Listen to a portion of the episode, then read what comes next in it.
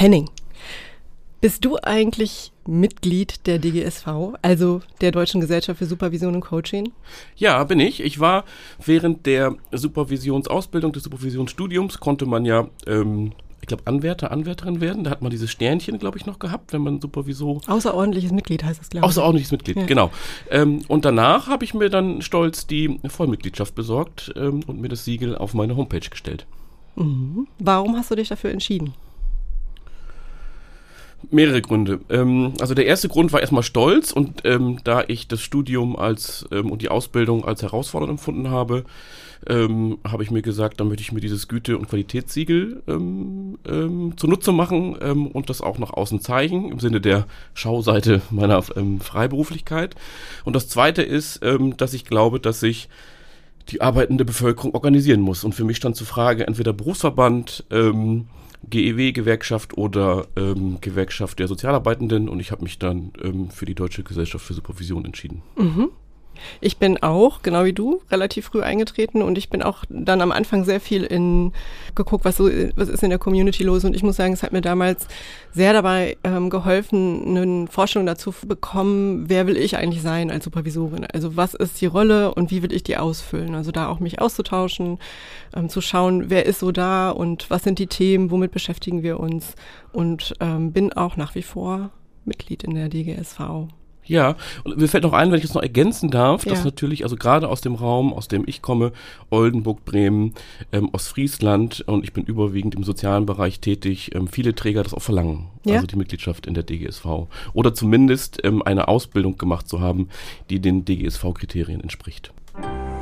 Überblick.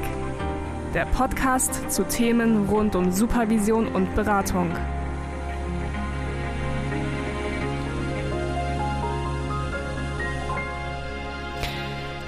Wir, das sind Tina Heidmann, Supervisorin aus Gütersloh und Lehrende an der Uni Bielefeld und Henning Schnieder, Supervisor aus Bremen und Lehrender an der Hochschule Emden-Lehr. Wir sprechen jeden ersten Mittwoch im Monat mit Personen, die Expertise zu spezifischen Themen haben, welche für Supervision und Beratung relevant sind. Hallo und herzlich willkommen. Hallo Henning. Hallo Tina um den Berufs- und Fachverband Deutsche Gesellschaft für Supervision und Coaching e.V., so heißt es, kurz DGSV, und die dahinterstehende Haltung und inhaltliche Setzung um supervisorische Community soll es heute gehen. Zu Gast sind Dr. Annette Mulkau, seit 2022 Vorstandsvorsitzende und Verbandssprecherin der DGSV und Robert Erlinghagen, ebenfalls seit 2022 im Vorstand tätig. Annette Mulkau war von 2016 bis 2021 stellvertretende Geschäftsführerin der DGSV und hatte vorher im Fachgebiet Beratungspsychologie der Hochschule Magdeburg-Stendal eine Vertretungsprofessur. Und vorher war sie zehn Jahre als Supervisorin und Coachin in eigener Praxis tätig. Ich glaube, ursprünglich hat sie Psychologie studiert, können wir sie gleich aber nochmal fragen. Robert Erlinghang war vor seiner Tätigkeit im Vorstand 15 Jahre selbstständig und Inhaber der Beratungsfirma Mindshaker für Supervision, Coaching, Führungskräfteentwicklung und Organisationsentwicklung.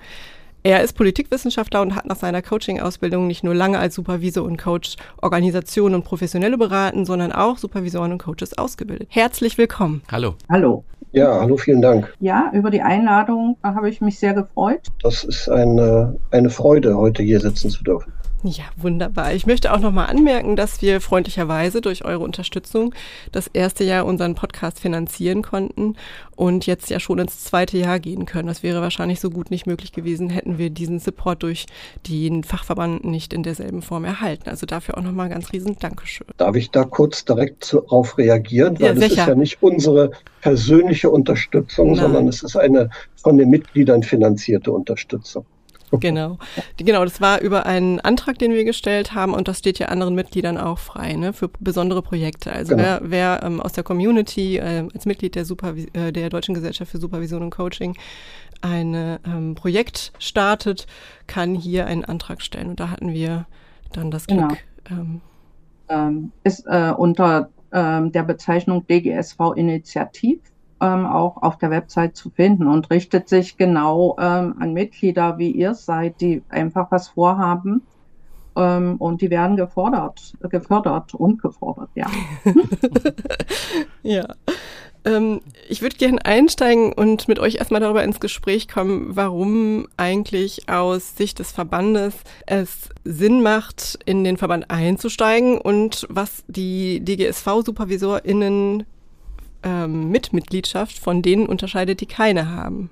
Also warum ist es sinnvoll einzutreten? Hm, da können wir, ähm, denke ich, auch gleich mal ähm, die Mitglieder der DGSV zu Wort kommen lassen. Wir führen ja ähm, regelmäßig ähm, Mitgliederbefragungen durch und fragen auch, ähm, also was sind eigentlich die Gründe, ähm, Mitglied der DGSV zu sein? Und das ist interessant. Also in den beiden letzten kam als hauptsächlich Gründe rüber eine berufliche Heimat haben.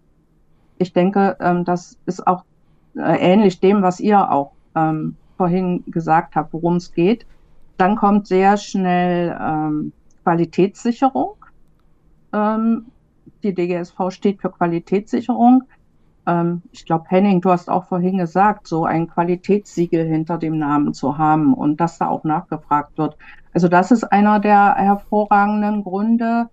Ähm, dann, ähm, dass die ähm, DGSV in der Lage ist, allen Mitgliedern einen Service zu bieten, ähm, Förderung und ähm, auch eine PA.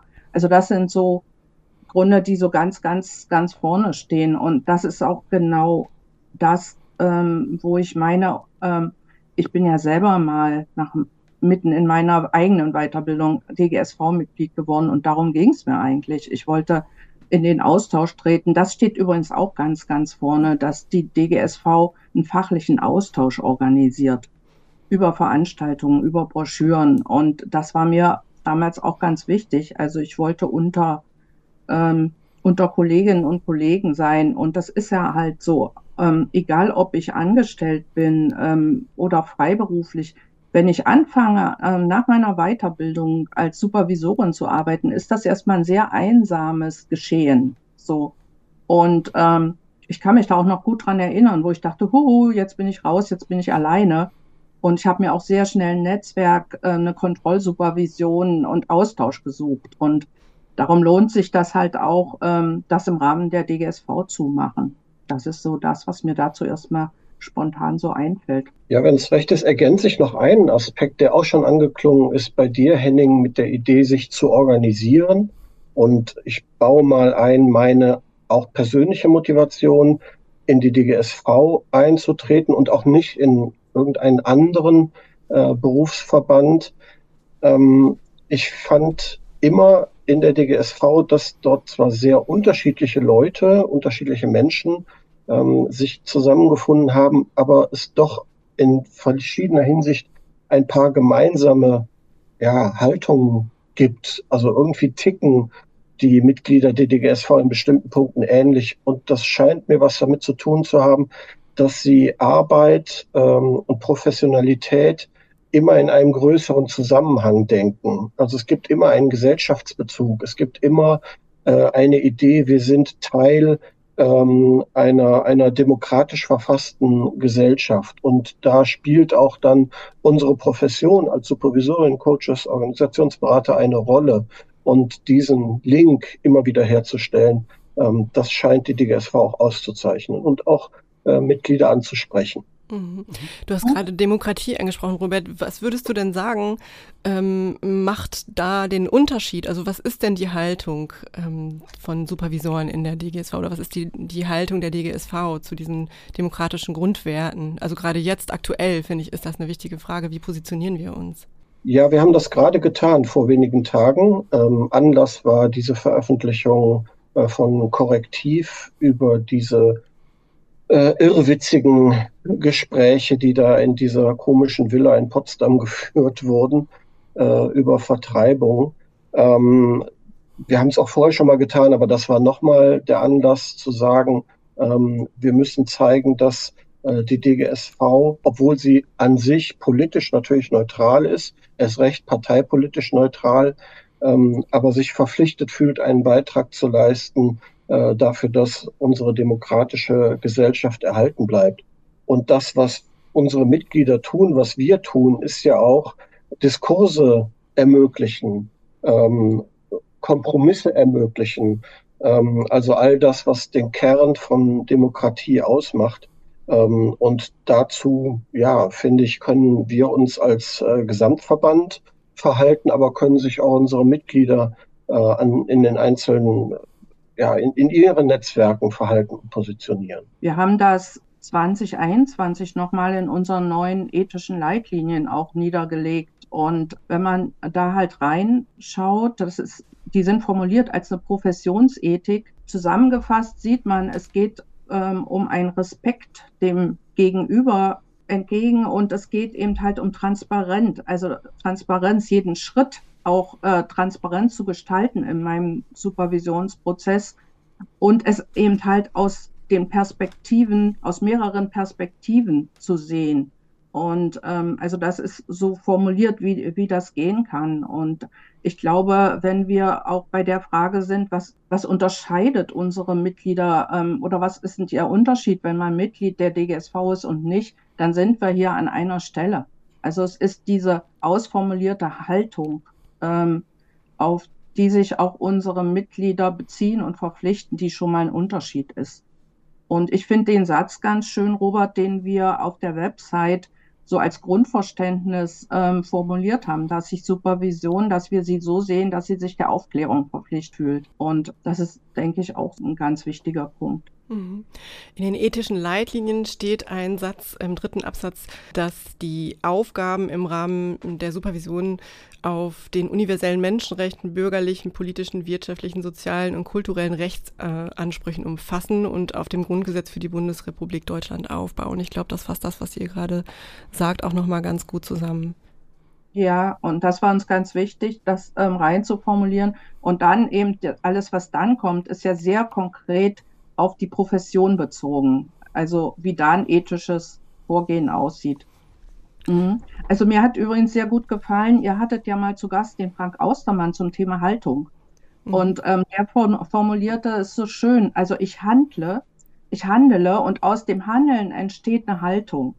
So, und ihr habt ja auch beide eure Qualifizierung zur Supervisorin an, und zum Supervisor angesprochen. Und genau das ist da. Also dort ähm, fange ich an zu handeln, auch schon in dieser Qualifizierung, in diesem Studium, habe Modelle des Handelns und bilde über diese lange Zeit der Qualifizierung, dadurch, dass ich selber schon Supervisionen gehe, mich mit Theorien auseinandersetze, diese Haltung aus. Und ich glaube, ähm, diese Art der Qualifizierung, das unterscheidet uns auch sehr von anderen Verbänden, SupervisorInnen, die nicht Mitglied der DGSV sind. Mhm. Würdet ihr denn sagen, dass ähm, angesichts der Positionierung für unsere demokratische Grundordnung die Supervision genau wie die soziale Arbeit ein politisches Mandat hat? Ja, jetzt ist natürlich ein bisschen die Frage, was man unter Mandat versteht. Also wenn, dann ist das eine Selbstmandatierung. Also es gibt ja nichts, was uns von außen ähm, in dieser Hinsicht einen Auftrag erteilt. Den geben wir uns selbst.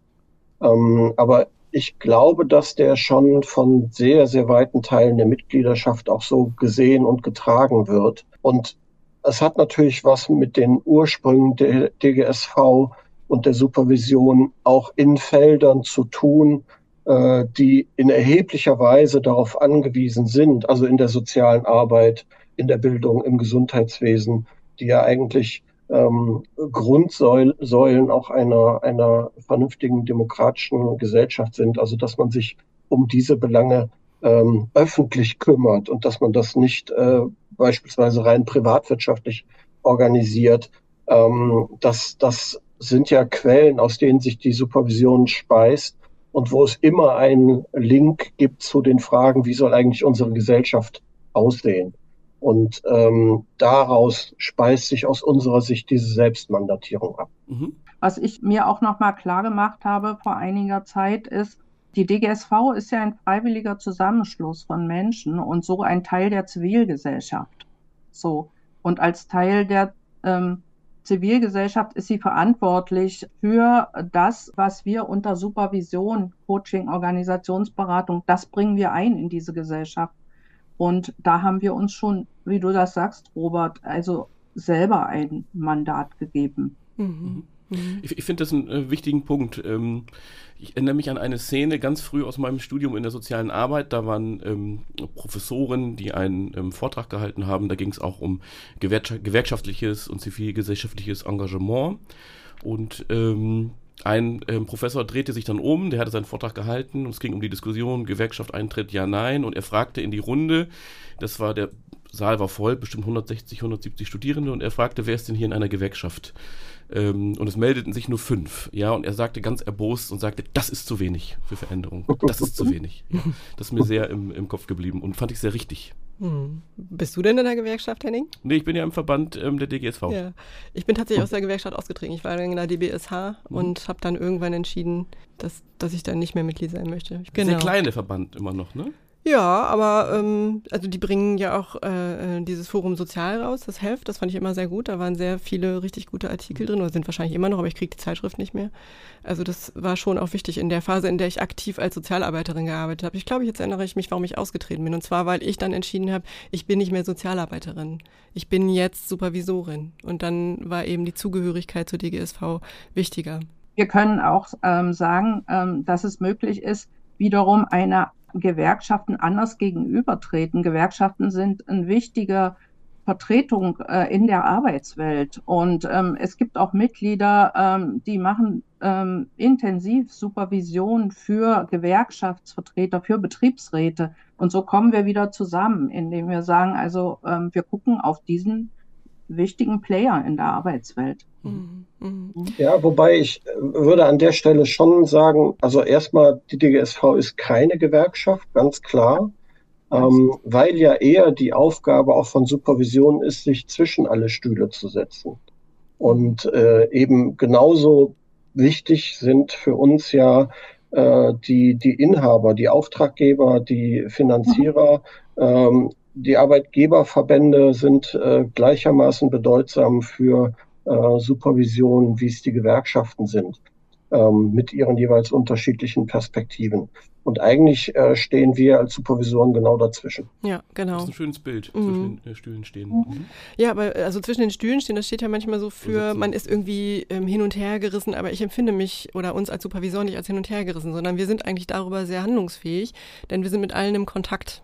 Und das finde ich nochmal, das ist nochmal was anderes, als zwischen zwei Plätzen nicht zu wissen, wo man hingehört. Wir wissen sehr wohl, wo wir hingehören. Wir gehören genau in diese Mitte, in diesen Beziehungsraum äh, zu allen. Ja, und dazwischen ist hier, glaube ich, auch ähm, eher ähm, wirklich dieses, dieses ähm, Betrachten aller Seiten, Halten von Spannungen ähm, und die Position ähm, dazwischen ist auch ähm, eine Position Verhandlung, Aushandlung zu ermöglichen. Das ist also eine ganz aktive Position, die genau. wir haben. Spannend wird es ja, wenn ich das ergänzen darf. Ähm, ich würde hinzufügen zu dem, was ihr gesagt habt, auf dem Rahmen oder im Rahmen der demokratischen Grundordnung. Spannend wird es ja, wenn in Supervision möglicherweise Thesen vertreten, die damit nicht vereinbar sind. Ja. ja, das bekommen wir auch ab und zu schon mal gemeldet oder rückgemeldet. Also es ist jetzt kein ähm, dominantes Thema im Austausch mit uns als Vorstand. Das nicht, aber ab und zu hören wir davon, dass das eben in den Supervisionen auch auftaucht, dass es möglicherweise auch zunimmt. Und jetzt ist natürlich, würde ich mal behaupten, die grundsätzliche Idee ähm, in Supervisionen, es ist ja gut, wenn es dort dann ähm, seinen Ort findet, um ausgetragen zu werden. Aber natürlich besonders herausfordernd für die Kolleginnen und Kollegen, damit dann umzugehen, um dem dann wieder eine vernünftige Rahmung zu geben. Aber an sich, dass es erstmal auftaucht und versprachlicht wird, ähm, so massive Unterschiede in der Position, in der Weltsicht, in Teams, in Organisationen, ist ja erstmal nicht verkehrt. Mhm. Und äh, wenn, wenn es gelingt, dass da die Supervision dafür, ähm, also dem dann ein, eine Gestalt geben können, damit umzugehen, das ist ja gewissermaßen äh, höchste Schule, wenn man so will. Mhm. Genau. Wobei ich das finde ich nicht neu und auch nicht mehr. Also es, ist, ähm, es werden jetzt andere Dinge zum Teil thematisiert, aber es war doch immer schon so, du hast jetzt gerade unterschiedliche Werte genannt, aber dass zum Beispiel gerade wenn es um KlientInnen geht, äh, die auf sozialstaatliche Unterstützung angewiesen sind, da auch schon sich in in der Begegnung oder in der Art und Weise, wie die beschrieben werden oder in, in Zuschreibungen, die dann deutlich wurden, manchmal auch latent, dass ich da auch ja schon, wir uns in diesem Rahmen bewegt haben. Also da ging es dann auch schon um solche Dinge wie kultureller oder religiöser Hintergrund, um Behinderung, um ne, soziale Herkunft, um Alter, um all diese Themen, die sich ja genau da an diesen Grenzen bewegen. Also wenn wir wollen, dass es, dass wir sozusagen diskriminierungskritisch sind äh, in den Supervisionen, dann, dann würde das ja alles mit reinspielen. Wie wird mit Geschlecht umgegangen? Ne? Wie wird mit sexueller Orientierung umgegangen?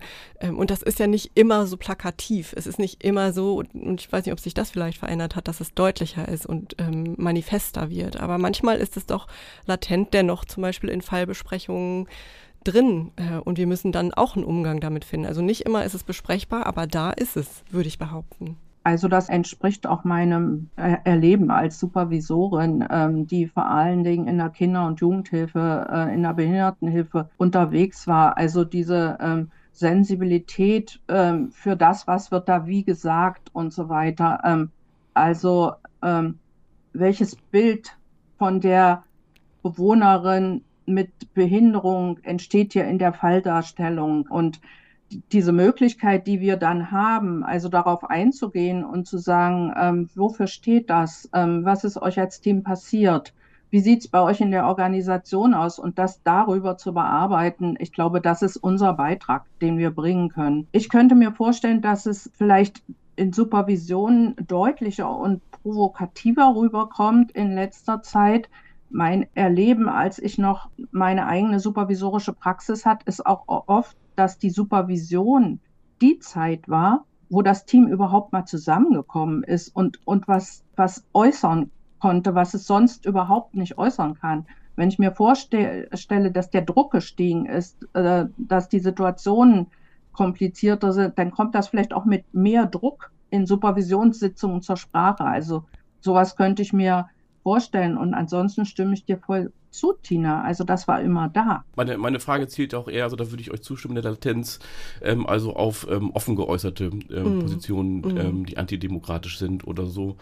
Und ähm, erlebst du das öfter jetzt? Also nein, nein, nein, also habe ich nicht. Also die Latenz, die Latenz ist da, das habe ich gerade so in der Zeit im Syrienkrieg mhm. erlebt, dass man da sensibler hingucken konnte. Ich erinnere mich an eine Szene, das war aber nicht im Rahmen von Supervision, sondern im Rahmen ich weiß gar nicht mehr, was es war, Teamentwicklung einer Fortbildung, wo im Rahmen eines Mittagessens, das weiß ich noch, ähm, die Gruppe, mit der ich gearbeitet habe, über ähm, Homosexualität sprach ähm, und sagte, ähm, gerade bei Männern habe das was mit Pädophilie zu tun und die dürfen auf keinen Fall Kinder adoptieren und so weiter und so weiter. Und ich hörte das beim Mittagessen und ich wusste, ich muss noch drei Tage mit dieser Gruppe arbeiten ähm, und war sichtlich geschockt und habe mich natürlich gefragt, was, was mache ich denn da jetzt ja. mit, ähm, weil das so offen feindlich war.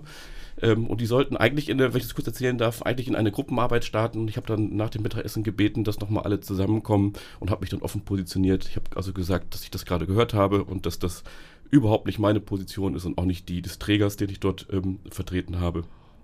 Und da gab es sowohl Diskussionsbedarf als auch starke Abwehr. Mhm. Ja, aber da war sozusagen im Sinne, ähm, ähm, dass ich, ich hatte da gar nicht im Kopf sozusagen was in Gang zu bringen oder jetzt ähm, Leute zur Reflexion zu bewegen, sondern mir war es wichtig sozusagen, dass der Gegenspruch in der Welt ist. Henning, was du sagst, ist das der Positionierung. Mhm. Also ähm, ich denke, es gibt Grenzüberschreitungen und ähm, wir können uns positionieren und das ist, hat erstmal, ähm, ist erstmal außerhalb von Bearbeitung, Reflexion, sondern ich sage, so eine bin ich.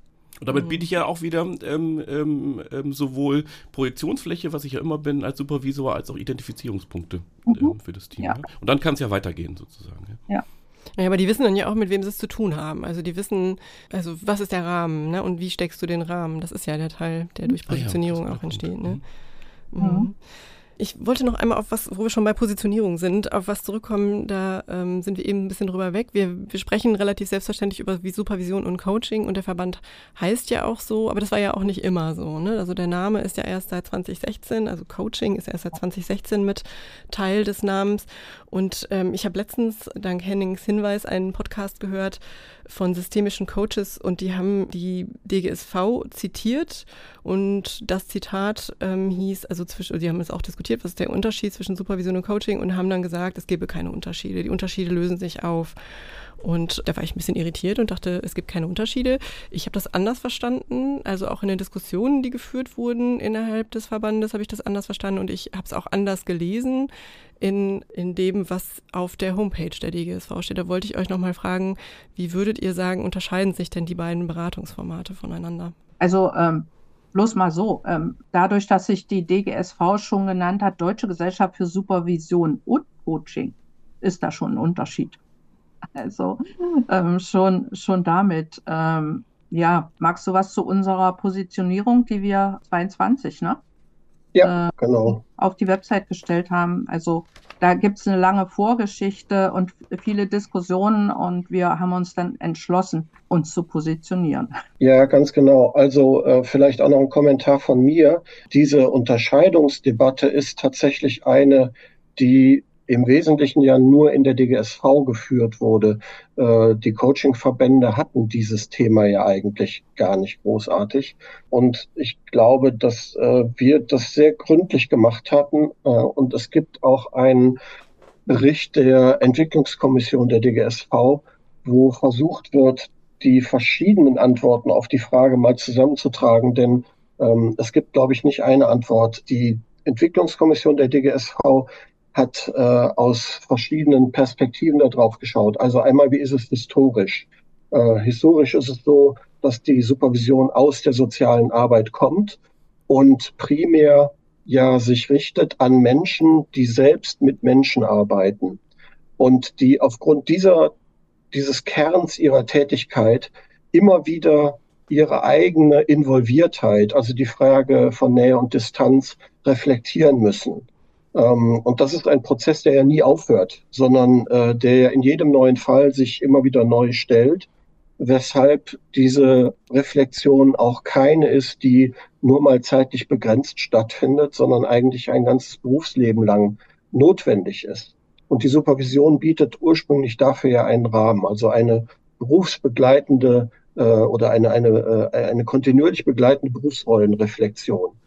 Ähm, während Coaching aus dem Sport kommt ursprünglich und ja eher Leistung auf den Punkt äh, erzielen wollte. Also Menschen äh, in die Lage versetzen, zu einem bestimmten Zeitpunkt eine Höchstleistung zu erbringen.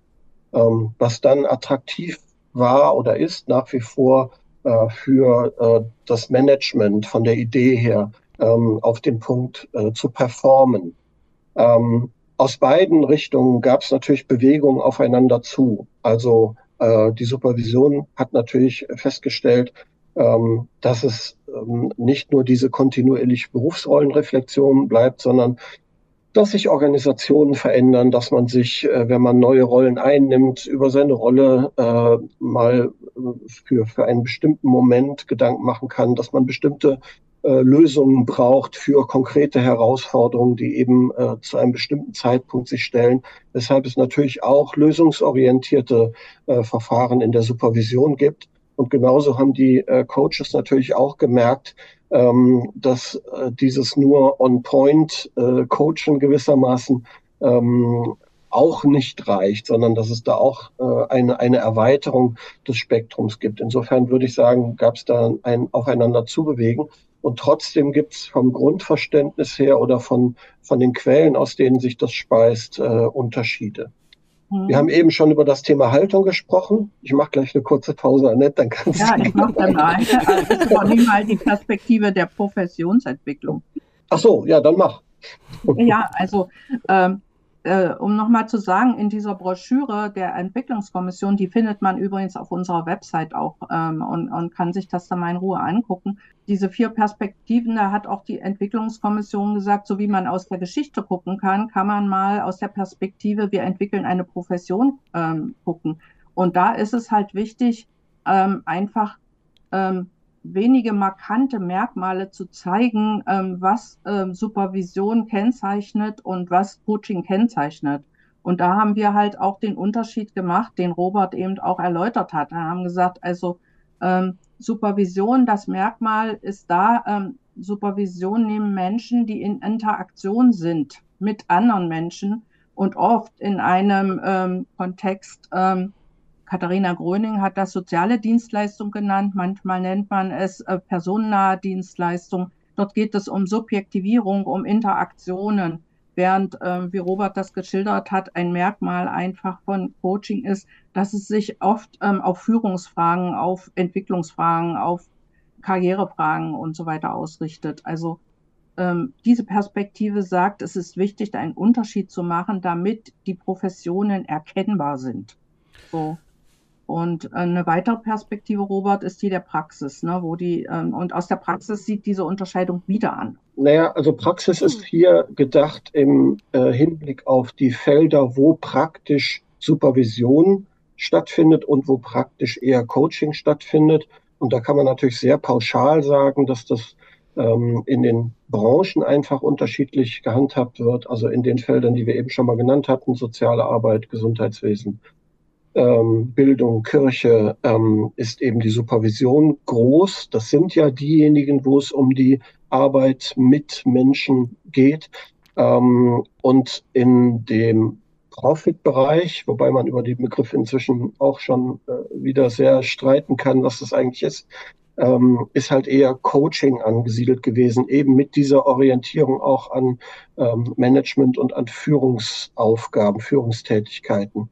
Inzwischen ist das ähm, eine etwas buntere Mischung, aber ich glaube, auch wenn man jetzt beispielsweise unsere Mitgliederbefragung zu Rate zieht, gibt es immer noch einen ganz erheblichen Teil, die sich in diesen ich sag mal, klassischen Feldern der Supervision eher zu Hause fühlen und einen vergleichsweise etwas kleineren Teil, der auch in dem sogenannten Profit-Sektor zu Hause ist.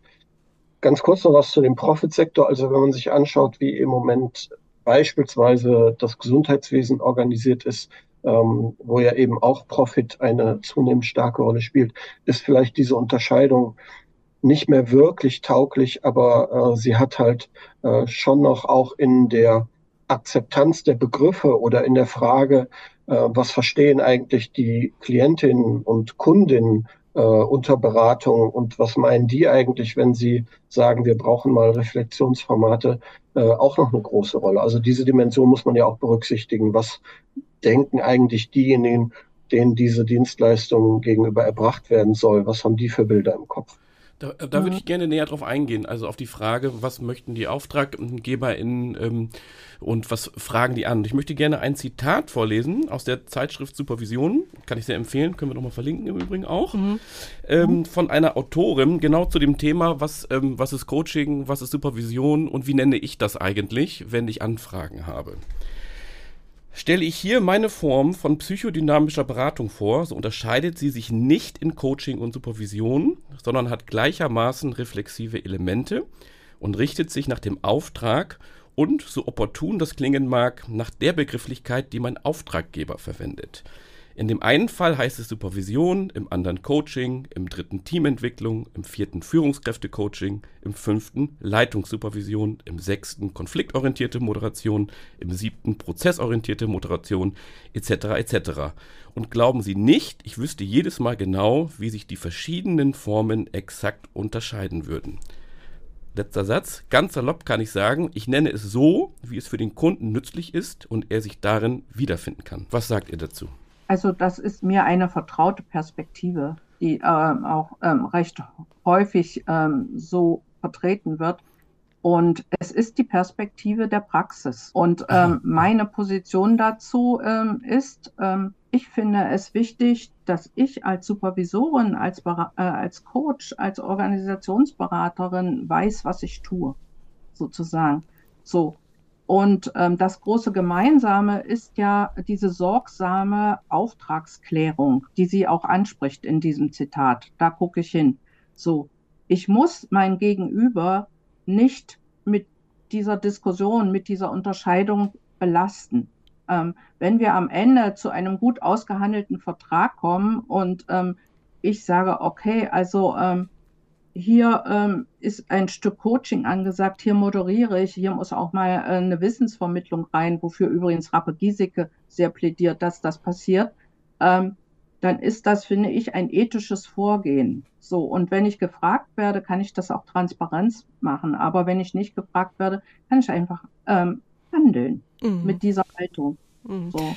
Ähm, äh, würdest du denn, also oder woher weiß ich denn als auftraggebende Person oder als Person, die ratsuchend ist und sich jetzt dann anhand dieses Qualitätsmerkmals DGSV orientiert, woher weiß ich denn, ob es jetzt ein Coach oder eine Supervisorin ist, dass die, dass die Anforderungen an beide gleich sind. Also müssen, also kann jeder Coach aufgenommen werden oder gibt es da Begrenzungen? Wie wird es gehandhabt? Wird da ein Unterschied gemacht, ob man äh, von der Weiterbildung, weil die sind ja sehr unterschiedlich unterschiedlich, die Weiterbildung zu Coaches. Ne? Das kann ein paar Mal ein Wochenendseminar sein, das kann drei Jahre gehen. Also das ist ja wirklich unglaublich unterschiedlich. Wie bildet sich das ab bei der Aufnahme? In, als Mitglied der DGSV. Ja. Mhm. Als Mitglied der DGSV werden aufgenommen diejenigen, die die Qualifikation absolviert haben, die unseren Standards entspricht. Mhm. Also das spricht ich, äh, das heißt, ich muss bestimmte ähm, Zugangsvoraussetzungen haben für so eine Qualifizierung mache dann eine recht umfassende. Ich meine, ihr wisst, wovon ich rede. Ihr habt das Studium hinter sich. Mhm. Es gibt äh, bei der Aufnahme in die DGSV für alle dieselben Standards. Und da wird kein Unterschied gemacht. Und äh, äh, ich glaube, 80 Prozent unserer Mitglieder sagen, ähm, ich biete neben Supervision auch Coaching an. Ähm, so, aber unsere Mitglieder ähm, haben sind unter denselben Voraussetzungen Mitglied der DGSV geworden. Mhm, mh. Aha, wichtiger Punkt. Finde ich auch. Ähm, mhm. Aber wenn ich nochmal ähm, zu dem Zitat, habt ihr ähnliche Positionen wie Annette?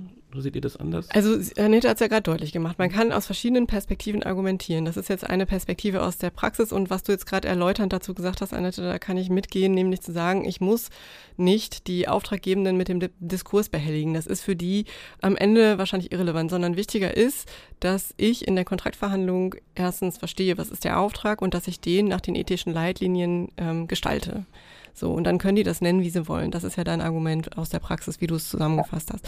Und das kann ich ähm, so stehen lassen, da kann ich auch mitgehen. Ich, mehr kann ich da, glaube ich, gerade nicht zu sagen. Mhm. Robert? Ja, ähm, es wird im Herbst eine andere Ausgabe der Zeitschrift Supervision geben. Das weiß ich, weil ich da auch Redaktionsmitglied bin.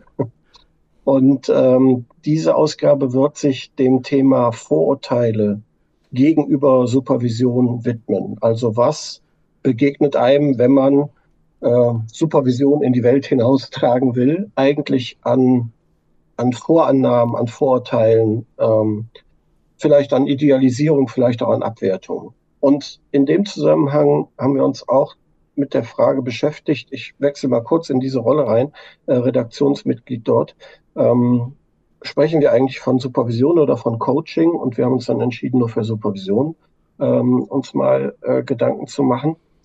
Und äh, da tauchte dann auch diese Frage auf. Und also es ist eigentlich egal, wie ich das nenne. Und ein Teil der Antwort ist meiner Meinung nach tatsächlich genau das, was du jetzt gesagt hast, Annette oder auch du, Tina, aus der Praxis heraus. Erstmal geht es ja darum, dass das, was unsere Mitglieder, DGSV-Mitglieder tun, Nutzen bringt für die Klienten und für die Kunden. So, das ist ja absolut vorrangig. Das ist überhaupt die Existenzbegründung äh, für unsere Tätigkeit. Aber um das gut tun zu können, muss man ja klar im Kopf haben, was man da eigentlich macht. Und deshalb ist aus Binnenperspektive diese Debatte darüber, was tue ich hier eigentlich und wie nenne ich das, extrem wichtig glauben wir jedenfalls. Also das ist nicht beliebig. Es ist auch nicht beliebig, wie wir als Berufsverband äh, das eine oder andere Format nennen. Das sind zwei Paar Schuhe. Gehe ich da in den Kontakt zu dem Klienten und stelle erstmal in den Vordergrund, dieser Klient soll einen Nutzen bekommen und dann leitet sich daraus die Frage, ich tue. Unter dem Gesichtspunkt Vorurteile finde ich es aber mindestens genauso wichtig zu reflektieren, wieso fällt es denn vielleicht schwer, einen Prozess, den ich zum Beispiel in der sozialen Arbeit Supervision nennen würde, in der Wirtschaft nicht so zu nennen. Was steckt denn da eigentlich dahinter? Aha. Also welche Abwertungen äh, spiegeln sich darin? Welche Vorannahmen? Vielleicht auch welches Image ein, äh, eine Organisation hat, dass sie sagt, nee, wir machen keine Supervision, wir machen natürlich Coaching. Also das finde ich dann schon wieder einen relevanten Teil, sich zu überlegen, ähm, was passiert hier gerade mit diesen Begrifflichkeiten? Also was wird hier über diese anders laufende Abgrenzungsdebatte eigentlich in dieser Organisation, in diesem speziellen Fall möglicherweise ausagiert?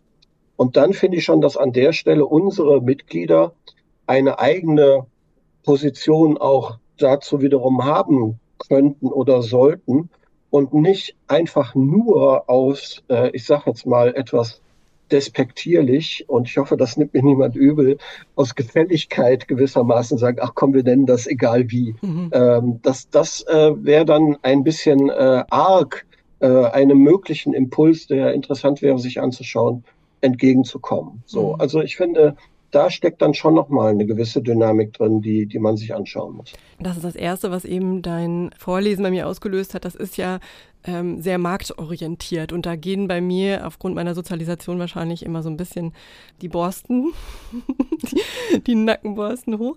Aber ähm, insofern, also ich, das kann ich ja vielleicht sagen, ich, für mich ist klar, ich bin Supervisorin und ich würde mich auch nicht Coach nennen. Und ich finde auch aus meiner Perspektive heraus das schwierig, weil als, ähm, oder mit Coaching wird ja auch eine bestimmte Vorgehensweise oft verbunden, also ein bestimmtes methodisches Vorgehen. Und das bin ich einfach nicht in der Lage zu tun. Und deswegen kann ich das nicht anbieten. Also ich bin Supervisorin und ich arbeite arbeite als Supervisorin. Ähm, aber ich möchte nicht damit sagen, dass andere das nicht anders argumentieren und handhaben können. Das war mir wichtig, also die Unterscheidung zu machen. Ich entscheide erstmal für mich, wie ich damit umgehe. Und der zweite Teil ist bezogen auf das, was du gerade gesagt hast, ähm, auch nochmal. Ich wollte gerne aber schon an der Stelle sagen, ich finde ein marktorientiertes Vorgehen total legitim. Also selbstverständlich geht es darum, äh, im Zweifelsfall auch erstmal den Auftrag zu bekommen, ist vollkommen, vollkommen okay. Aber dann zu sagen, na, und was passiert denn hier jetzt gerade? Das ist eigentlich der Punkt. Ich wollte sagen, dass ich mir vorstellen kann, dass in manchen Wirtschaftsorganisationen, die sehr nah an der englischen Sprache sind, das Wort natürlich auch ein bisschen schwierig ist. Also Supervisor, weil es der Supervisor eben der Vorgesetzte ist in, in vielen also in allen englischsprachigen Organisationen. Und wenn es da eine, eine, enge Verknüpfung gibt, dass dann wahrscheinlich ähm, schon besetzt ist oder anders besetzt ist. Also dass ich mir auch vorstellen könnte, dass daher Zuschreibungen kommen. Aha, das ist ein wichtiger Punkt. Also mir fiel gerade noch ein zu dem Aushandeln mit Leitungskräften. Das hatte, ich hatte kürzlich erst eine Anfrage zu einem, es war erst eine Leitungs-, also eine Leitungscoaching war es und ich habe dann mit der ähm, Personalerin ähm, gesprochen und habe dann gesprochen, worum geht es denn jetzt bei ihrer Führungskraft? Und sie sagte, ja, vor allem Reflexion der beruflichen Rolle, ähm, soll es überhaupt Leitung sein oder ist was anderes? Und dann kamen wir so ins Gespräch, oh, sind ja doch auch deutliche supervisorische Anteile, Beziehungsarbeit mit den Mitarbeitenden. Und sie sagte dann, ja, ja, ja, das stimmt. Ähm, ich merke bei mir auch im Sprachgebrauch ständig, wenn ich Supervision für Führungskräfte suche, ist bei uns in der Organisation mittlerweile, wird es eigentlich Coaching genannt. Ich bin aber der Meinung, dass ähm, jetzt auch gerade in dem Fall beide Anteile da irgendwie drin stecken. So, mhm. äh, und mir ist wichtig, ähm, dass Sie das ähm, mit dem Supervisanten Schrägstrich ähm, Coaching aushandeln, ja. Und dann kann es sein, dass mal ein coaching-orientiertes Vorgehen mit klarer Zielorientierung wichtig ist oder vielmehr die Reflexion ähm, der beruflichen Sozialisation ähm, im Vordergrund steht. Also ich finde, das sind ganz schöne Anforderungen, die da auch an uns gestellt werden. Also mhm. wenn es wirklich von Seiten der Auftraggebenden so unklar ist, was nun jetzt da passieren soll, dann würde das ja für uns bedeuten, dass dieser Teil der Kontraktklärung wirklich ähm, dadurch nochmal stärker ähm, also nochmal komplexer wird. Wobei ich gerade gedacht habe, naja, auch wenn die Supervision sagen, können die ja auch unterschiedliche Dinge meinen. Also ich habe eine bestimmte Vorstellung davon, was Supervision ist und ich werde beauftragt, komme zu einem Team und möchte mit denen Supervision machen und das begegnet mir tatsächlich immer mal wieder und die haben dann eine bestimmte Vorstellung davon, was da passiert. Aber meine, ähm, meine Ansätze, meine Haltung, mein, mein Vorgehen ist vielleicht ein anderes als das, was sie gewohnt sind. Und dann finden ja auch Verhandlungsprozesse statt. Und wir benutzen denselben Begriff. Und es fällt mhm. auch beides äh, in den Rahmen von Supervision. Und insofern, mh, hm, ja, ist das wahrscheinlich einfach das, was ihr eben auch schon dargestellt habt, dass wir diese Kompetenz haben müssen, diese Prozesse zu gestalten herauszufinden, mhm. was ist hier der Auftrag und wofür stehe ich und dann immer wieder diesen Abgleich auch herzustellen.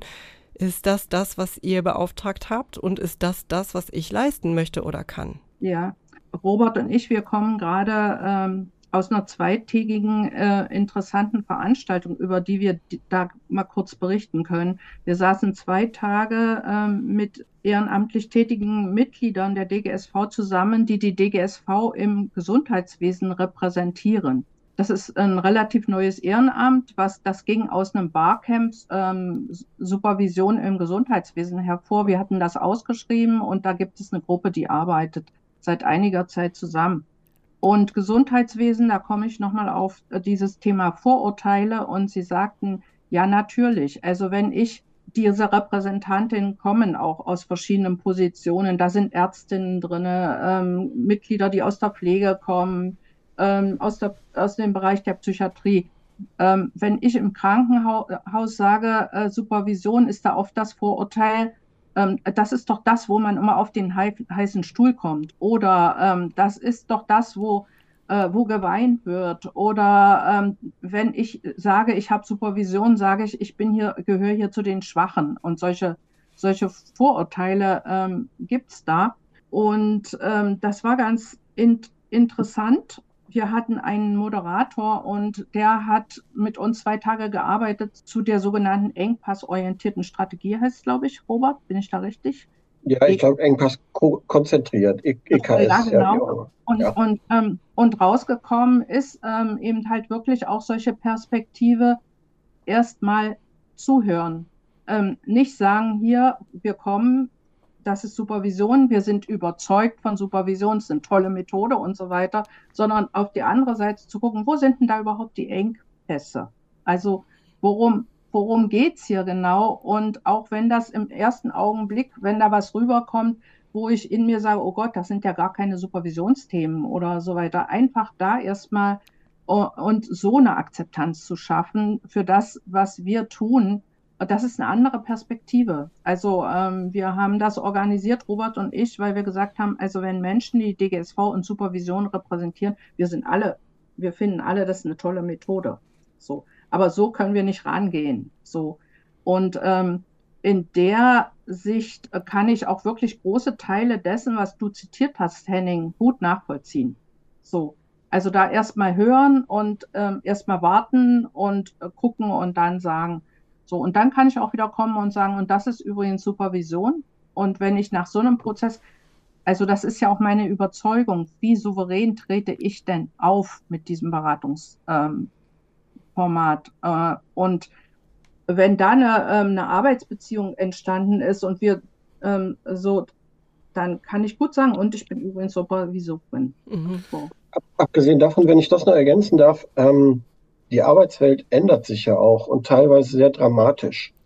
Und auch das merken unsere Mitglieder ja, dass sie mit den Formaten, mit denen sie vielleicht vor zehn Jahren gearbeitet haben, heute einfach, äh, es funktioniert nicht mehr. Also Gesundheitswesen fängt schon damit an, ähm, wie ist es überhaupt noch möglich, äh, mit einem Team kontinuierlich zusammenzuarbeiten, das aus den annähernd gleichen Personen besteht. Bei der enormen Fluktuation in anderen Bereichen ist es genauso.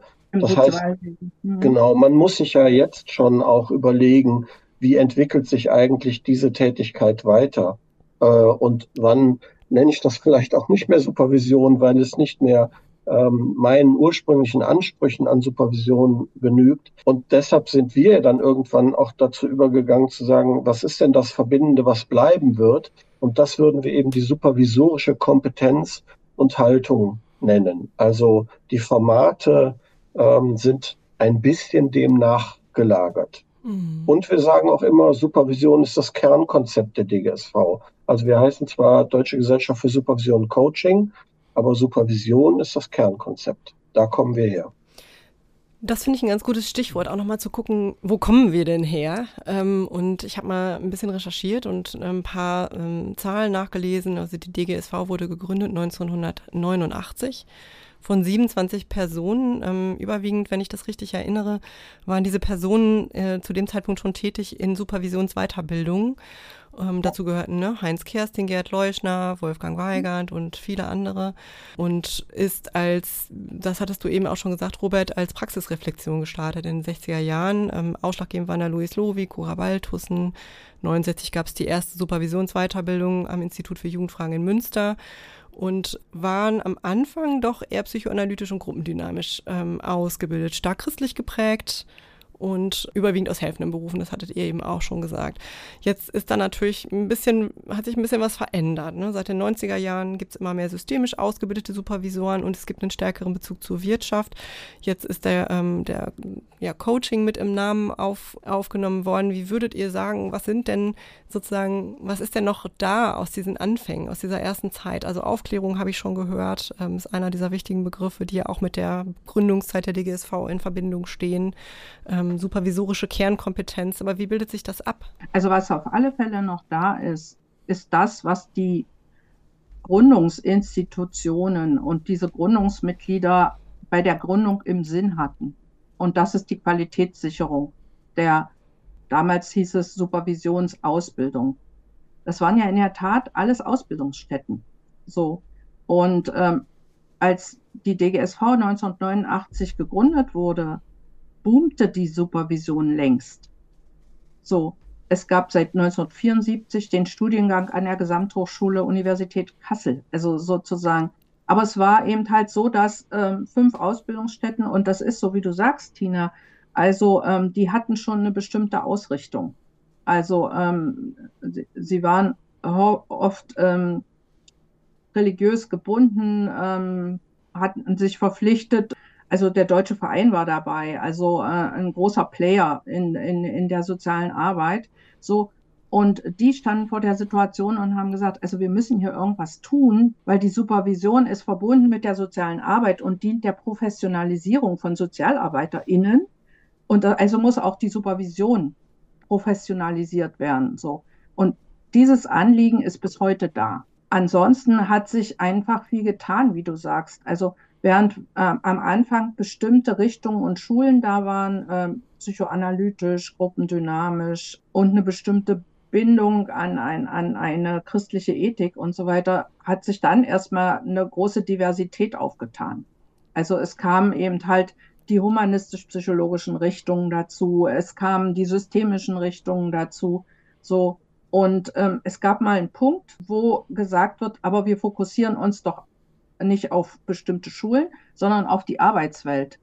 Und äh, das ist ein, ein, ein ganz großes Qualitätsmerkmal, was heute da ist in der DGSV zu sagen, es ist integrativ und wir gucken auf so ein Spannungsverhältnis von Person, Rolle und Organisation und wie Robert vorhin auch sagte, den gesellschaftlichen Kontext. Und ähm, wir haben eine langjährige Qualifikation, die auch nicht aufhört, nachdem ich rausgehe. Das denke ich ist bei euch auch so ähm, so dass wir einfach integrativ, also zugreifen können zu bestimmten Verfahren und, und Methoden ähm, und so arbeiten können, wie es der, wie, wie es, wie es das Handlungsproblem eigentlich erfordert. So. Und das ist, ist die Entwicklung. Also, ich würde sagen, einerseits ist es, ist eine Diversität da. Aber es ist keine Beliebigkeit, sondern es ist eine Fokussierung auf Arbeitswelt und auf die Herausforderungen von Arbeitswelt und Beruf. So. Und das, das, das macht es wieder, ähm, ähm, also das profiliert es wieder, was da inzwischen passiert ist. Und klar, es ist viel, also diese Gründungsinstitutionen, die sind heute gar nicht mehr Mitglied der DGSV. Also da hat sich eine ganz andere Entwicklung dann ähm, ergeben. Das ist aber auch, ähm, denke ich, ähm, das ist in Organisationen so dass die in eine weitere Phase kommen. Also das ist erstmal das, was mir dazu einfällt. Ja, ich könnte höchstens noch mal den Punkt betonen äh, mit dieser Orientierung an der Arbeitswelt, dass uns das tatsächlich auch sehr deutlich von beispielsweise einigen Coachingverbänden unterscheidet. Das ist für uns eine Selbstverständlichkeit, aber das ist nicht wirklich selbstverständlich und auch ein Qualitätsmerkmal, dass diese Dimensionen eben immer zusammengedacht werden. Person, Rolle, Organisation. Mhm. Aha. Sind die, ähm, wenn ich das nochmal fragen darf, die Qualitätsmerkmale der DGSV, sind das eigentlich die höchsten, wenn man das mit anderen Coaching-Verbänden vergleicht? Gibt es eigentlich noch andere Verbände für Supervision? Nee, für Supervision nicht. Ne? nicht. Nee. nee. Das ist ja der, das ist ja die große Unterscheidung. Für Coaching gibt es ja wirklich unglaublich viele. Ich hatte das mal gezählt, da gab es auch mal einen, Artikel von Stiftung Warentest, die hatten das mal recherchiert. Es hat sich aber längst wieder geändert, die Zahlen stimmen schon nicht mehr, aber es sind ähm, sehr viele. Ja. Sehr viele. Ja. Und genau. habt ihr da einen Überblick, Annette Robert? Also wie das mit den Zugangsvoraussetzungen? Also ich spreche das ja, deswegen an, weil wir aus der Gruppen, Gruppenforschung wissen, je höher die Zugangsvoraussetzungen, desto höher die Identifikation auch von MitgliederInnen. Also ähm, wir haben da ganz guten, ähm, guten Überblick und übrigens arbeiten wir auch, ähm, also wir kooperieren auch zum Beispiel mit dem Deutschen Coachingverband und äh, nehmen auch so die größeren Player unter den Coaching-Verbänden ähm, auch, auch zur Kenntnis. Also es ist in der Tat so, dass die DGSV die höchsten Standards hat. Und zwar ähm, zum einen die formale Seite, also ähm, die Länge der, der Qualifizierung, das, was man an ähm, Eingangsvoraussetzungen ähm, mitbringen muss. Also man bringt einen Hochschulabschluss mit. Man bringt schon viele Zeiteinheiten Weiterbildung mit. Man bringt schon selber ähm, Beratungs-, Supervisions-, Coaching-Erfahrungen mit rein. Das ist nicht üblich. Also ähm, das ist wirklich ein Alleinstellungsmerkmal. Mhm. So, und dann, dass wir eine ähm, mindestens zweieinhalbjährige bis dreijährige Qualifizierung haben, die so drei Ecken abfasst. Also es geht ja darum, wir eignen uns Theoriewissen an, äh, wir üben Reflexion nochmal ein, die wir schon mitbringen und wir haben eine eigene Praxis und das wird im Curriculum ja äh, vermittelt. Das zieht sich ja durch. Im Grunde genommen sind die Eingangsvoraussetzungen so gestrickt, die Qualifizierung ist in diesem Dreieck gestrickt und ähm, im Grunde genommen ähm, ist das etwas, was ein wirklich ganz zentrales ähm, Qualitätsmerkmal ist. Die anderen Verbände haben ähm, im Grunde genommen, ähm, also sagen wir mal so, die, wo man sagen kann, ähm, das sind Player und die sind solide, die haben auch ähm, eine Qualifizierung als Voraussetzung, die mindestens 300 Stunden umfasst. Auch für die Kolleginnen und Kollegen in den Coachingverbänden ist das ein No-Go, dass man vielleicht loszieht nach ein paar Wochenendseminaren. Also da werden schon Standards mhm. auch ähm, formuliert. Also in der Supervisionsszene sind wir mit unseren 4600 Mitgliedern einfach der größte Player. Letztendlich vertreten äh, wir auch in der Coaching-Szene ähm, eine große Anzahl von Menschen. Also mhm. ich habe noch, äh, wenn noch eine Nachfrage erlaubt ist, das, erstmal fühlt sich das gut an, wenn ich das so höre. Als Mitglied, ja. ähm, gibt es denn innerhalb der DGSV oder gab es mal Bestrebungen in die ein oder andere Richtung, Standards noch weiter zu erhöhen bzw. abzusenken, um noch mehr Mitgliedschaften zu haben? Also ich muss sagen, die ähm, Standards waren sogar mal höher. Als ich ähm, 99 äh, anfing, ähm, da musste ich noch ähm, viele Weiterbildungsstunden mehr einbringen, Aha. als das heute ähm, der Fall ist. Also sie sind immer noch hoch und es ist, ähm, denke ich, dass man einfach mal hingeguckt hat. Das muss, ähm, das war ähm, so vor 2010, ist denn bei den heutigen Be Berufsbiografien einfach möglich. So. Und was ja übrigens ähm, interessant ist, wir haben ja keine abgesenkten Standards. Ähm, seit 2021 haben wir ja neue. Aber wir haben zum Beispiel etwas drin, neben den regulären Eingangsvoraussetzungen haben wir sogenannte alternative Zugänge.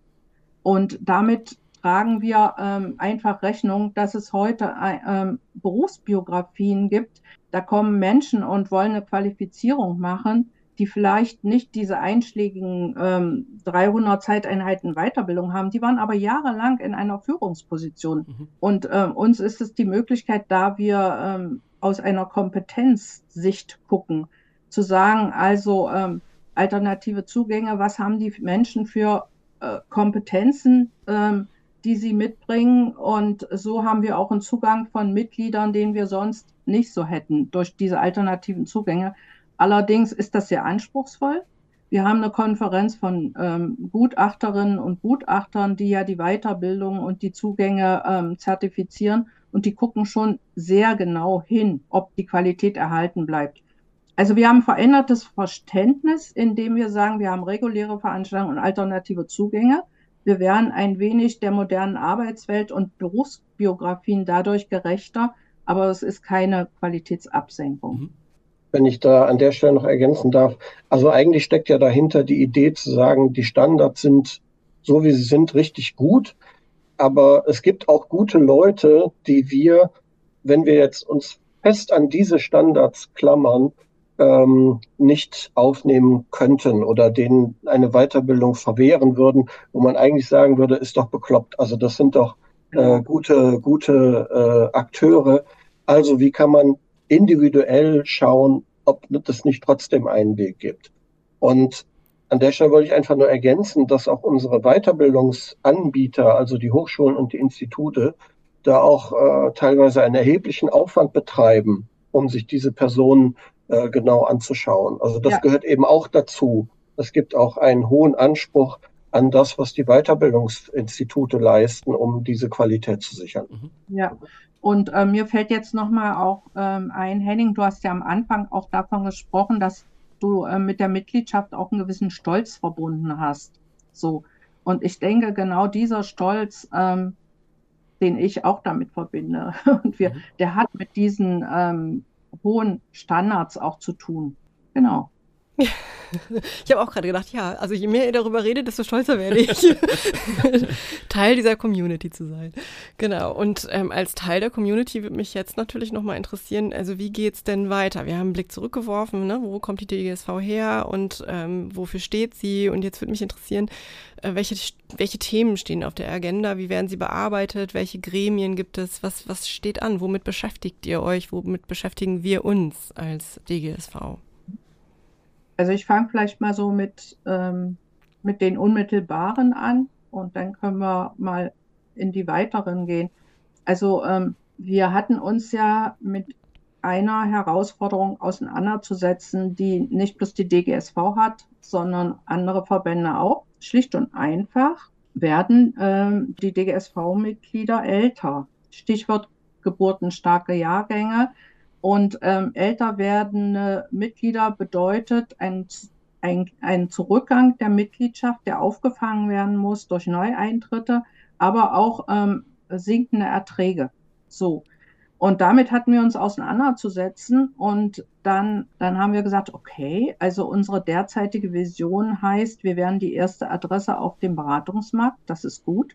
Aber unsere Aufgabe, unsere Vision ist jetzt, wir sind die attraktivste Community für Supervisoren und Coaches. So.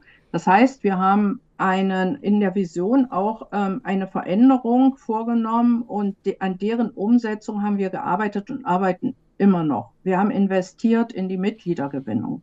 Das bedeutet, also wir haben nochmal, ähm, das ist auch Roberts Arbeitsgebiet, ganz andere Veranstaltungen aufgelegt, um dem entgegenzukommen, ähm, was der Grund in der DGSV zu sein? Ich möchte fachlich arbeiten können. Ähm, ähm, über Veranstaltungen. Ähm, wir haben ähm, unsere Besuche bei den, äh, in den Qualifikationen ausgebaut, bieten da auch fachliche Inputs aus. Also wir haben eine Reihe von ähm, Investitionen äh, und, und Pläne, die damit zu tun haben, dass wir sagen, also wir möchten schon Mitglieder gewinnen und, und auch binden und wir möchten attraktiv sein. Und das ist so, dass das wird uns auch dieses Jahr, ihr habt vielleicht gesehen, wir haben ähm, Anfang des Jahres gerade einen langen Veranstaltungsplan raus, rausgeschickt. So.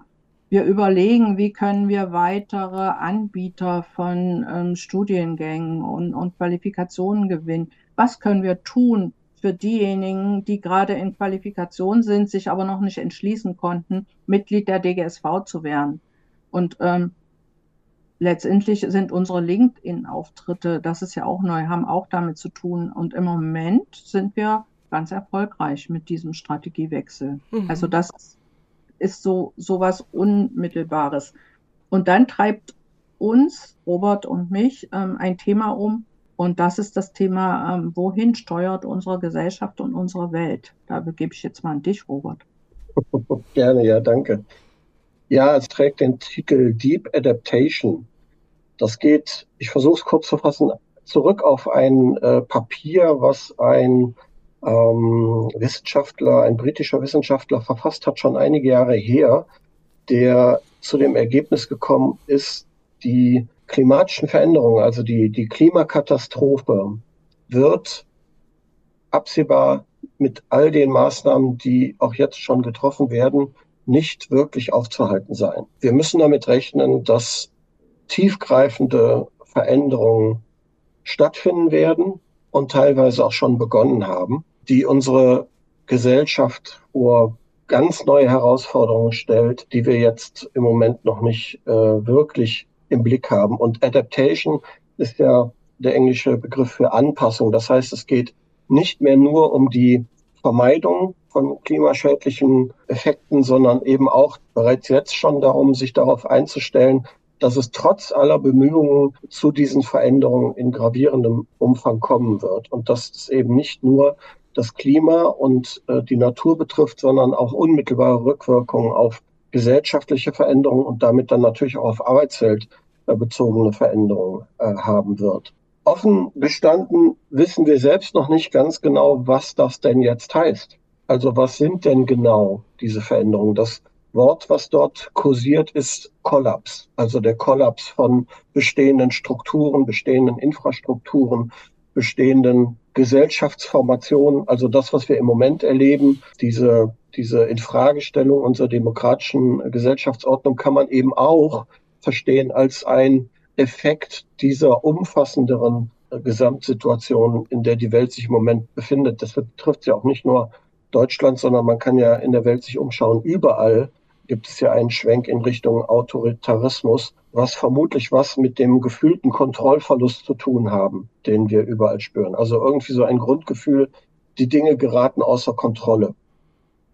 Und wir finden, dass das auf verschiedenen Ebenen für uns als DGSV relevant ist. Die eine Ebene ist, das wird und jetzt schon, hat jetzt schon Auswirkungen auf die konkrete Arbeit unserer Mitglieder. Also in den verschiedensten Organisationen schlägt es jetzt schon auf als Thema. Es ist noch nicht so richtig zu greifen möglicherweise, aber es, es, äh, es, ähm, es treibt die Organisation um. Teilweise treibt, treibt es sie konstruktiv um, also dass sich immer mehr Organisationen auch weiterentwickeln wollen. Ich sage mal Stichwort Gemeinwohlökonomie, also wo Organisationen sich eben entscheiden, diese Dimension, dass wir eben nicht nur auf uns schauen, sondern auch auf den Effekt, den wir auf die Gesellschaft haben, den müssen wir irgendwie in unsere Arbeitsprozesse integrieren. Das bedeutet dann wiederum, dass unsere Mitglieder ja davon ein bisschen was verstehen sollten. Ne? Also was passiert da gerade? Äh, womit, was müssen wir eigentlich wissen als, als DGSV, äh, Supervisorinnen, Supervisoren, um auf diese Veränderungen ganz gut reagieren zu können. Also es betrifft die konkrete Arbeit unserer Mitglieder. Es betrifft dann uns wiederum in unserer Orientierung ähm, an den Interessenlagen unserer Mitglieder. Also was ist die Aufgabe von uns als DGSV, als Organisation, als Geschäftsstelle, als Vorstand, um diese Prozesse innerhalb der Mitgliedschaft begleiten und unterstützen zu können. Also das Lernen, was da erforderlich ist. Und natürlich auch ähm, ja, wie verhalten wir uns denn jetzt mit diesem gesellschaftlichen Anspruch dazu? Also was ist da denn vielleicht unsere, um das Wort aufzugreifen, unser Mandat? Was, was äh, ist zu tun? Und äh, ich kann es im Moment vor allen Dingen als Fragen formulieren oder wir können es im Moment als Fragen formulieren. Wir haben äh, auf all das noch keine Antworten. Ähm, wir sind im Austausch auch mit anderen Verbänden, also jetzt beispielsweise mit dem österreichischen Kollegen ÖVS und den Schweizer Kollegen BSO ähm, teilweise machen die sich eben auch schon ähnliche Gedanken. Es könnte zum Beispiel bedeuten, ähm, bezogen auf die konkrete Beratungstätigkeit, dass bestehende Grenzen, was eigentlich das Beratungsverständnis ist, auch nochmal hinterfragt werden müssten. Also aus der Schweiz kommt zum Beispiel der Impuls zu sagen, naja, diese Fokussierung auf die Arbeitswelt, ähm, was bedeutet die denn heutzutage ähm, wenn die Arbeitswelt so massiv von Umwelteffekten beeinflusst ist, dass diese Grenze sich, äh, sich auflöst. Also dass private Themen viel mehr da reinragen, weil die Menschen, die in der Organisation arbeiten, auch gleichzeitig total damit beschäftigt sind, ihren eigenen Arbeits-, ihren eigenen Lebensalltag noch zu bewältigen. Und wie, wie wirkt sich das auf Organisationen aus? Also muss man da auch nochmal äh, das beraterische Herangehen äh, anders sortieren. Ähm, so eine Frage könnte das sein. Äh, es könnte auch die Frage sein, äh, lassen wir uns als DGSV auch ähm, als gemeinwohlorientierte ähm, Organisation zertifizieren? Also greifen wir das auch selbst auf? Ähm, also wir denken da in verschiedene Richtungen äh, und sind im Moment selber noch in einem Suchprozess. Mhm. Okay. Ja, da ähm, durchaus auch schon länger Erfahrungen haben, die wir einbringen können als Supervisorin DGSV. Ähm, also wenn ihr, Tina und Henning, einfach mal an Supervisionen denkt, die man ähm, in bestimmten Bereichen hatte, wo Teams unter so prekären ähm, Bedingungen arbeiten, dass es ihnen wirklich, dass sie ähm, Kompetenzen brauchen, um ihre Infrastruktur, unter der sie überhaupt noch arbeiten können, aufrechtzuerhalten und wir sie dabei begleiten, ähm, ist das im Ansatz schon das, ähm, äh, was immer wichtiger werden wird. Also wenn ähm, das eintritt, dann ist unsere Infrastrukturen sind gefährdet in der Gesellschaft. Wie geht man dann um? Wie geht man mit Menschen um, die daran beteiligt sind, Infrastrukturen aufrechtzuerhalten? Also weil du, Tina, ja vorhin auch sagtest, das Thema gibt es schon länger. Mhm. Also auch da, wenn wir mal da hingucken, haben wir da, also wir fangen da auch nicht bei Null an, was diese Thematiken ähm, betrifft. Ja, Aber äh, mhm. während man sie immer mal so miterzählt hat, also ich war da in einem Team und, und so weiter und so fort, äh, ist unsere Ansicht, dass das Themen werden, die äh, nehmen ein größeres Ausmaß an in Zukunft. Also Anne, hm, sprichst du, sprichst du, entschuldige, sprichst du da auch vor allem sozusagen die Arbeitsbedingungen in, im sozialen Sektor an, also alles, was zum Beispiel ähm, ja auch unter dem Dach des Sozialgesetzbuches äh, möglicherweise beauftragt wird, weil da finden wir das ja. Also da sind ja die Auswirkungen besonders zu spüren, also in den helfenden Berufen, ne? flächendeckend. Ähm, meinst du das, dass das da ja, zuerst zu spüren also, ist? Also ihr kennt sicher auch ähm, ähm, Supervisionssitzungen, wo schon wieder das Team verändert war. Und das hatten wir vorhin auch schon mal so, ähm, wo ähm, ein Krankenstand zunahm aus bestimmten Bedingungen, ähm, wo es überhaupt nicht kaum noch möglich war, aufrechtzuerhalten. Und trotzdem haben sie es aber geschafft, mhm. ähm, weiterzuarbeiten. Genau sowas meine ich. Und wir haben sie auch begleitet als Supervisor. Ja. Es hatte natürlich immer stärker damit auch zu tun, bei unseren Supervisanden, dass sie sagten, wie kriege ich das denn familiär dann auch noch hin? Das ist das, was Robert auch gesagt hat. Also da löst sich auch eine Grenze auf zwischen mhm. Arbeit und, und Leben in der Gesellschaft. Mhm. Was bedeutet das für mich, wenn ich also kaum noch am gesellschaftlichen Leben teile, weil ich hier ständig Sonderschichten um überhaupt und so weiter. Solche Sachen meine ich. Und was ich damit sagen will, ist, ähm, äh, also wir sind zum Teil schon an solchen Situationen dran. So. Nur dass jetzt die Dimension des Ganzen größer wird und ich muss sagen, während ich immer mal so nebenbei so was erzählt habe in der Fallbesprechung und so weiter, müssen wir uns mit solchen äh, gefährdeten Infrastrukturen in Zukunft mehr auseinandersetzen. Ja, da bin also, ich deiner Meinung. Mir, mhm. mir, mir fällt eine Supervisorin ein aus der stationären Jugendhilfe mit 700 Überstunden. Ja. Mir fällt genau die, Corona, so. die Corona-Zeit ein, ja, die ja auch, mhm. also die Corona-Krise auch was mit Klimakrise zu tun hat, ja, die ähm, stationären Helferinnen, die über Wochen ähm, Dienst geschoben haben. Ja, über drei, drei, vier Wochen am Stück war das anders, anders nicht aufrechtzuerhalten. Also ich finde es in der Jugendhilfe wirklich prekär mhm. und auch im Gesundheitssektor. Ne? Klinik, also, also Ki ja. Kinder- und Jugendpsychiatrie. Wenn ja. man jetzt da, wenn, da kommt jetzt noch der Fachkräftemangel dazu, ja. Ähm, ja, wie sollen, also können nicht mehr Kinder aufgenommen werden. Was passieren wird, ist, entweder die können nicht aufgenommen werden oder man senkt die Standards dass weniger Leute für mehr Kinder zuständig sind. Das sind ja, also viel mehr fällt mir da nicht ein, weil mehr Geld wird es nicht geben, da bin ich mir ziemlich sicher. Mhm. Ja, und uns ist es wichtig, also das sind sehr, sehr, sehr schwierige Situationen. Die sind auch sehr mhm. komplex. Mhm. Und trotzdem gehen wir ja hin. Und, und, und, und ähm, also wir wollen da an das Thema nicht pessimistisch rangehen, sondern optimistisch. Und darum machen wir uns Gedanken, wie Robert auch gesagt hat. Was muss man dann äh, in Zukunft wissen? als Supervisorin, mhm. als Coach, wenn man äh, dem gegenüber trifft. Und was muss ich auch können?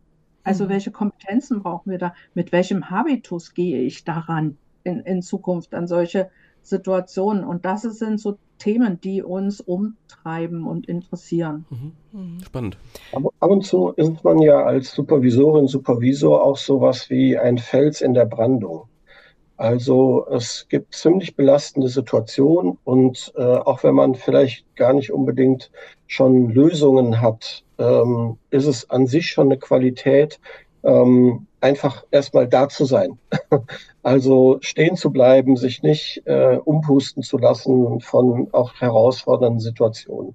Das ist ja auch was, was Supervisorin auszeichnet, wofür auch diese ganzen ähm, Themen, die die Supervision schon mitbringen müssen, glaube ich, wichtig sind. Also ähm, auch die Erfahrung äh, aus Berufsleben und sowas, dass man sich eben von solchen Sachen nicht umpusten lässt. Der Wind wird, glaube ich, sehr, sehr viel rauer. Also die Brandung schlägt höher. Äh, und ich glaube, es gibt auch einen qualitativen Unterschied ähm, in der Auseinandersetzung mit dieser Krise, mit der wir es da im Moment zu tun haben, im Vergleich zu vielen anderen Krisen, die äh, es auch so gibt oder gegeben hat, ähm, weil wirklich sehr, sehr äh, stark anzunehmen ist, dass wir es mit massiven Verlusten zu tun haben, die nicht wirklich alle wieder kompensiert werden können. Es gibt ja sonst immer die Idee, naja, wenn du eine Krise bewältigst hast, geht es im Zweifelsfall danach vielleicht sogar besser. So. Dieses Versprechen, glaube ich, ist nicht da. weshalb wir glauben, dass es auch ganz viel äh, Verleugnungsmechanismen äh, gibt, also ein Nicht-Hinsehen, ähm, was da im Moment passiert. Und wir glauben schon, dass es eine Aufgabe von Supervisoren und Supervisorinnen sein kann, hinzusehen. Also schon zu gucken, was passiert denn da eigentlich. Ähm, zum Beispiel kann man sich ja die Frage stellen, das, was sich im Moment als Wut an allen möglichen Stellen entlädt in der Gesellschaft, ist das nicht eigentlich eine verschobene Ausdrucksform für eine tiefe Trauer darüber, äh, dass man eben offensichtlich etwas verliert, also dass man auch Kontrolle verliert. Ähm, und wie kann es dann gelingen, ähm, dass wir als in der Profession dabei unterstützen, überhaupt erstmal einen Zugang zu so einer Trauer zu bekommen? Äh, wäre das nicht vielleicht eine Aufgabe? Und das ist jetzt gesellschaftlich gedacht, aber es spielt sich eben im Kleinen in ganz vielen äh, Bereichen ab. Und da erstmal ein eigenes Verständnis zu, zu entwickeln, zu gucken, was, was, was erleben wir denn da gerade, was passiert da eigentlich gerade, da können wir vielleicht als Verband bei unterstützen. Aha. Mhm. Mir fällt da noch, wenn ich das noch als Literaturhinweise geben darf, zum Thema Umgang mit völligen Ohnmachtssituationen, auch gesellschaftlichen Ohnmachtssituationen. Elisabeth Rohr hat einen schönen Artikel auch in der Zeitschrift Supervision geschrieben. Ist schon länger mhm. her. Ich muss es raussuchen, damit wir es ähm, verlinken können. Da ging es, glaube ich, um das Fremde in der Supervision und sie beschreibt einen Supervisionsprozess in Ramallah mhm. und beschreibt ja. dort sehr eindrucksvoll, wie in, auch in solchen Situationen, ja, ähm, und sie beschreibt Supervisionen, die in völlig ohnmächtigen, ausweglichen Situationen war, Supervision, was was Helfendes, ähm, Stützendes. Nee, was Haltendes. Genau, äh, du hattest ja auch mal gesagt in dem Podcast zur Haltung, dir fällt als erstes ein, Haltung hat was mit Halt. Ja. Genau das kommt hier zum Ausdruck. Mhm. Mhm. Das sind, ähm, also wie ihr das jetzt beschrieben habt, das sind ja schon auch schwere Themen. Also das ist noch so ein bisschen, es bleibt noch so ein bisschen ungreifbar. Wir wissen noch nicht, wo es hingeht. Wir wissen noch nicht so ganz konkret, was sind die Auswirkungen. Wir wissen dann natürlich auch noch nicht, wie gehen wir dann damit um. Wir sind noch am Anfang und also es fühlt sich für mich immer dann so ein bisschen auch schwer an und ich kann auch nachvollziehen, wenn Einzelne dann entscheiden, das noch ein bisschen zu verdrängen. Gleichzeitig würde ich sagen, das hilft uns ja nicht, das bringt uns nicht weiter. Aber um jetzt jetzt nicht in dieser Schwere auch so hängen zu bleiben, würde ich gerne nochmal gucken, wo gibt es denn die Bereiche, wo ihr auch dran seid als Verband, äh, wo man schon klarer weiß, was so die Richtung ist und wo es ein bisschen deutlicher ist, wie man damit vielleicht umgehen könnte. Und mir ist beim äh, Vorbereiten aufgefallen, dass ihr viel anbietet zu Digitalisierung, so Geschlechterthemen auf dem Programm standen. Es gibt solche mhm. schönen Gremien wie, vorher hieß es Netzwerk Forschung als Barcamp, das ist jetzt ähm, DGSV Treffpunkt Forschung ähm, online. Also es gibt ja Dinge, wo bereits, wo wir bereits handlungsfähig sind und eben nicht nur halten, sondern auch ähm, aktiv werden, also proaktiv auf Themen zugehen. Und vielleicht könnt ihr da vielleicht noch das eine oder andere zu sagen. Darf ich ganz kurz einen äh, Satz dazwischen loswerden? Also ich äh, persönlich, ganz persönlich empfinde Trauer äh, mhm. über das, was im Moment passiert, aber das, was wir im Moment machen in der DGSV, hat für mich überhaupt keine Schwere. Okay ähm, sondern das ist für mich eher ein, eine hochattraktive Herausforderung, wo ich sage, das hat sogar einen hohen Reiz, hinzuschauen und zu gucken, was machen wir denn damit? Wie mhm. können wir damit umgehen? Es hat auch was Entlastendes, ähm, weil ich mich mit anderen Dingen äh, gar nicht mehr so sehr beschäftigen muss. Also ich kann irgendwelche, ich sag mal, konventionellen Vorstellungen davon, wo ist denn der Verband in zehn Jahren wo, oder, äh, oder wo ist er vielleicht in, in fünf Jahren, auch mal sein lassen, weil ich sage, ich habe eh keine Ahnung. Ich weiß nicht, wo der Verband in zehn Jahren ist. Mhm. Ich sag mal, vielleicht gibt's ihn auch gar nicht mehr. Auch, auch das kann man ja äh, denken. Ähm, und sich damit zu beschäftigen, finde ich persönlich erstmal sehr attraktiv und mhm. gar nicht schwer. Und dann ist es entlastend, so wie du es jetzt gerade beschreibst, ja. dann ist es eben eine Begegnung der Schwere, indem du Handlung ähm, genau. vollziehst. Ne? Mhm. Ja. Genau. Also was im Moment, äh, du hast ja einige Themen genannt, die wir so ähm, vorhaben. Die Lebendigkeit ausmacht ähm, bei uns in der DGSV ist, dass wir immer denken, das, was interessant ist, was nötig ist, was lebendig ist, erfahren wir von euch, also von unseren Mitgliedern. Und äh, darum ähm, machen wir regelmäßig diese Barcamps. Das sind Veranstaltungen, die werden, äh, da wird für uns der Rahmen, wir setzen den Rahmen und das, was an Inhalten kommt, kommt von den Mitgliedern. Oder das Verbandsforum ist immer sehr äh, lebendig. Da gibt es eine Arbeitsgruppe, die bereitet das. Das, was überhaupt nicht schwer ist für uns, ist, ist immer zu gucken, was sind gerade für Themen, unterwegs bei uns im Verband, wer bringt was an, wer meldet sich und dann zu sagen, ja, klasse, also ähm, das greifen wir doch auf und dann machen wir das. Und das macht diese, diese Lebendigkeit und so kommen die Themen. Und das ist auch interessant, diese Themenspanne. Wenn wir uns mal ähm, Treffpunkt Forschung angucken, da haben wir ja Themen, da kommt demnächst nochmal Cora Baltussen, also ein ganz historisches Thema. Und dann gibt es andere, da kommt KI.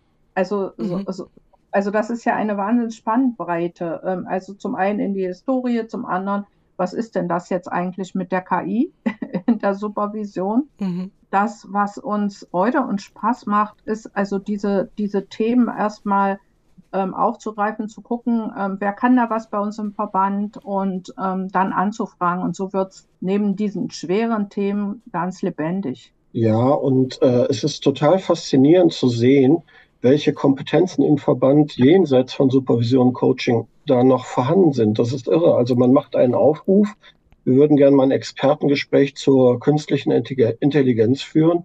Und dann melden sich halt Menschen, die damit seit, seit Jahren arbeiten. so, das ist total irre, was wir da äh, vorfinden. Und da können wir wahrscheinlich so ziemlich jedes Thema aus dem arbeitsweltlichen Bereich anpieksen und hätten sofort Menschen, die dazu was sagen können und die dann auch da bereit sind, dazu was zu sagen. Ich finde es großartig. Wir haben im Moment über 80 ehrenamtliche Mitglieder. Das finde ich eine enorme Zahl für einen Verband äh, mhm. unserer Größe. Wir hatten ähm, letztes Jahr mehrere Veranstaltungen, an denen insgesamt knapp 500 verschiedene Personen teilgenommen haben. Äh, bei einer Mitgliederzahl von viereinhalbtausend ist das, finde ich, eine irre Quote. Also da ist ein, ein lebendiger Verband und gibt gewissermaßen so einen kleinen Insider bei uns in der Geschäftsstelle. Also wenn es mal die Sorge gibt, dass eine Veranstaltung vielleicht nicht ganz perfekt gestaltet sein können, können wir aber sagen, naja, aber es kommen ja unsere Mitglieder, die machen schon was draus. Also äh, wir können uns darauf verlassen, dass da auch Energie immer wieder freigesetzt wird. Das macht äh, total viel Freude. Ich würde gern einfach noch einen Punkt der Vollständigkeit halber erwähnen, wenn es um Zukunftsthemen geht weil das im Verband ja gerade aktuell diskutiert wird. Das ist das Thema Organisationsberatung. Äh, mit dem setzen wir uns eben auch inhaltlich auseinander. Also was, was bedeutet äh, diese Idee zu sagen, äh, Supervision ist sowieso immer äh, Arbeit am Spannungsfeld Person, Rolle, Organisation eigentlich für den Teil, naja, und Organisation jetzt, äh, da gibt's ja eben dann auch schon mal die Notwendigkeit, sich die genauer anzuschauen. Machen auch viele unserer Mitglieder aber die DGSV wird bisher nicht als äh, Ort gesehen, wo das auch mit bedacht wird, diskutiert werden kann, Austausch darüber stattfindet. Das möchten wir ja gerne ändern. Also wir können festhalten, DGSV, darin verbirgt sich eine vielfältige Community samt regionalen Netzwerken, themengebundenen Netzwerken, wie zum Beispiel ja auch, das habe ich gesehen, Supervision in Kirche oder für Hebammen oder auch zum Beispiel das äh, Netzwerk junger Supervisoren habe ich entdeckt. Ähm, und deswegen ist es für jung ausgebildete Supervisoren natürlich auch interessant. Auch der Cora Baltussen-Preis ist ja ein Preis, der für junge Supervisoren, also für Abschlussbearbeiten ähm, vergeben mhm. wird seit einigen Jahren. Der prämiert einmal jährlich und ähm, prämiert dann eben Arbeiten, die sich als besonders wissenschaftlich fundiert, innovativ, praxisrelevant erweisen. Und das sind drei Attribute, du hattest eben Cora Baltussen ja auch schon einmal genannt, die das Wirken von ihr sehr gut beschreiben. Und was das alles bedeutet und in welchem Kontext das zu verstehen ist, damit beschäftigen wir uns in einer der nächsten Folgen. Und ich freue mich auf viele weitere bereichernde Begegnungen innerhalb und außerhalb der Community. Bedanke mich herzlich bei euch, Annette und Robert, Vielen dass Dank. ihr da wart. Vielen Dank auch an euch. Wir danken. Ja. Und ich bedanke mich wie immer bei der Medienpraxis der Uni Bielefeld für die Bereitstellung der Räumlichkeiten und sage Tschüss, Tschüss Henning. Ciao, Dina.